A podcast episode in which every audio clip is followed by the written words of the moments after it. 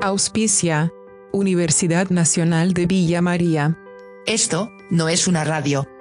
Conduce, Marcelo J. Silvera. Buen día, buenas tardes, buenas noches, cuando estés y donde seas. Postales 1 y Postales 2 son los títulos de los libros sobre la relación creativa que Juan Carlos Baglietto y Lito Vitale mantienen desde los años 90. Fueron escritos por los periodistas Lucas José Fernández y Miguel Ángel Dente y publicados por la editorial Disconario. Ya juntos habían publicado el libro El concierto del aire, que desmenuza el show de Spinetti y las bandas eternas en el estadio Vélez Sarfield. Postales 1 y 2 están divididos en 10 capítulos que reúnen testimonios exclusivos de más de un centenar de los protagonistas que acompañaron a Baglietto y Vitale tanto en sus trayectorias individuales como con el exitoso dúo. Los volúmenes incluyen además anexos con documentación complementaria, gráfica y fotográfica. El periodista cordobés Lucas José Fernández produce y conduce el destacado ciclo Mama Rock que emite diariamente LRA7, Radio Nacional Córdoba, desde hace 18 años. ¿Cómo fue el proceso de investigación de postales? Lucas Fernández. Te digo que fue un proceso muy lindo, muy divertido, de mm, alrededor de dos años, dos años y medio de investigación, eh, de muchas entrevistas, eh, de las cuales la gran mayoría eh, surgieron del archivo que tengo de Mamá Rock, el programa que llevo a cabo en Radio Nacional Córdoba desde hace 18 años.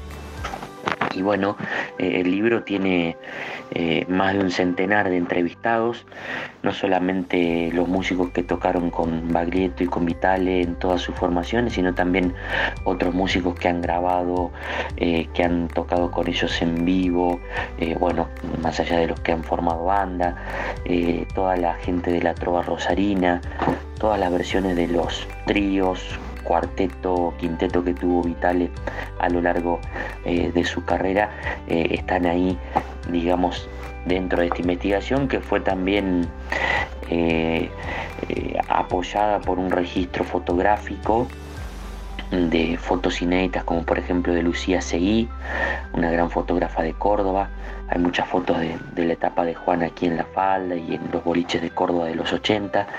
Luis Dabagnino, también otro Capo que nos dio fotos, Julio Caplan, Mauro Punat, eh, Paula Miune eh, y un archivo de eh, recortes, folletos, entradas, con un archivo gráfico que también le da otro, otro empujón grande a esta investigación.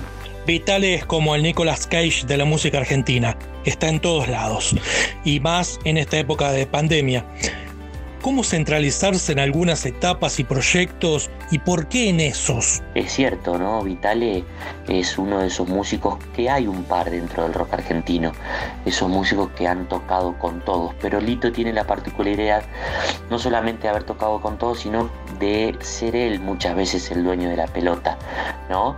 Él con su piano es el que convoca a muchísimos artistas de, todos los géneros. Cuando digo todos los géneros, es todos los géneros con mayúsculas. Eh, y bueno, y los hace interactuar, participar en diversas grabaciones, recreando obras o, en temas inéditos eh, para muchísimos fines, ¿no? Eh, creo que, que es una de las grandes virtudes que tiene Vitale. Y con respecto a centrarnos en un proyecto en especial, te diría que decidimos en Postales 1 y 2 abarcar toda la carrera, desde los comienzos de Juan y de Lito hasta lo que fue eh, el concierto de la Trova Rosarina en Cosquín. Eh, y bueno, ya el libro ya tiene un año ¿no? de, editado, por lo tanto en ese año han hecho muchas cosas a pesar de la pandemia. Eh, se nota mucho que son eh, almas inquietas, ¿no? Juan desde su casa cocinando y grabando videos para mostrarle a sus seguidores o grabando nuevas canciones. Y Lito, bueno, también un músico incansable, también ahora con su segmento parecido a lo que hacía años atrás con ese amigo del alma que lo hace ahora eh, en, Canal 7, ¿no? en el canal estatal. Digamos que no hay un proyecto eh, eh, especial en los libros abarcados, sino que lo que intentamos fue evocar toda la obra, tanto de Juan como de Lito, bien bien desde los comienzos a la actualidad. Baglietto es un artista imprescindible también y muy prolífico. Tampoco es tarea sencilla resumirlo. Sí, es cierto, Baglietto, más allá de que es un gran artista imprescindible, un intérprete, diría yo, imprescindible, también muy prolífico. Su primer disco data de 1982 y ha estado grabando discos eh, a lo largo de todos estos años.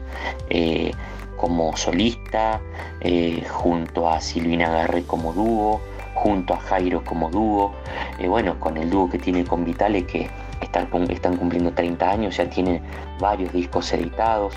Eh, digamos que también es un tipo muy prolífico, no a la altura de Vitale, por las grandes producciones de Lito, además que Lito es productor, eso también le da eh, una cosa, eh, una tarea más para anotar en su currículum.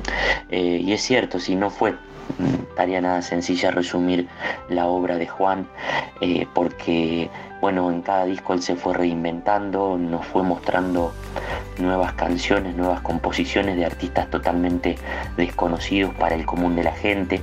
Esa es, otra de las particularidades de Juan, no solamente haber cantado a, la gente de la trova rosarina como Van der Mole, Bonicio, Goldín, sino que también hecho mano a autores como Meso Vigarrena, como Pedro Guerra, o como el mismísimo Joaquín Sabina, ¿no? Aún siendo un gran conocedor y seguidor de la música nacional, ¿cuáles son los datos, historias o anécdotas que te asombraron? Eh, a mí particularmente me gusta mucho eh, o me llama mucho la atención lo que son los comienzos de un artista, ¿no? Los comienzos de Lito eh, con Mía, de muy joven, un artista, un pianista prolífico, pianista, baterista, compositor muy este, prolífico desde muy niño.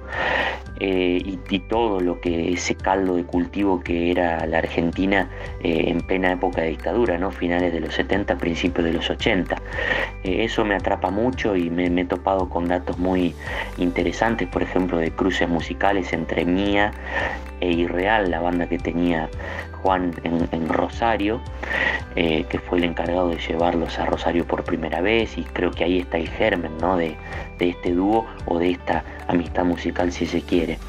Y en cuanto a Juan también, eh, eh, toparme con datos muy curiosos como, como su, su grupo Confidencias con, con Raúl Giovanoli, quien también participa en el libro, uno de sus grandes amigos, eh, un tipo con el cual hizo música Juan desde muy joven, o, la etapa de Juan como animador de fiestas infantiles.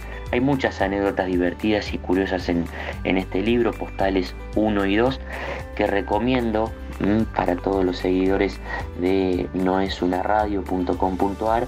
Eh, lo podrán conseguir en las librerías del país o contactarme a mí Lucas José Fernández o a mi coautor Miguel Ángel Dente. Eh, bueno, es un libro que salió a través del editorial Disconario con una portada exquisita del gran ilustrador Pablo Lobato.